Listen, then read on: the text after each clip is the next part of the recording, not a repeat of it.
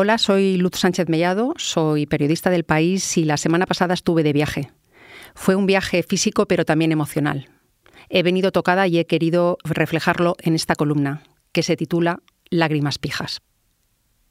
La semana pasada me impuse y cumplí un reto personal que ríete tú de hacer el camino de Santiago descalza desde Roncesvalles.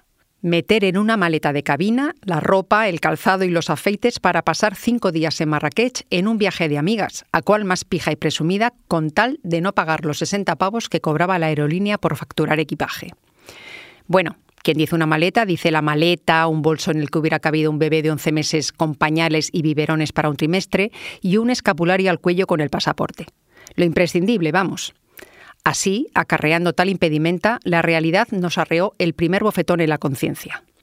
Solo en el callejón de nuestro hotelito, una docena de ancianos, madres y niños de teta pedían caridad de sol a sol tirados en el suelo pura clase media comparados con los desarrapados que vimos luego en los pueblos que atravesó el chofer del todoterreno en el que hicimos las correspondientes excursiones para sacarnos las consabidas fotos exóticas.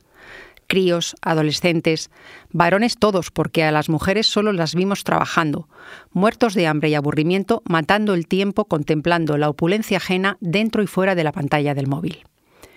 ¿Cómo no entender viéndolos que se suban a una patera arriesgándose a acabar en el fondo del Mediterráneo a las puertas de Europa, mientras su país bulle de turistas soltando pasta a espuertas y su rey y sus élites acaparan la riqueza e ignoran su sufrimiento?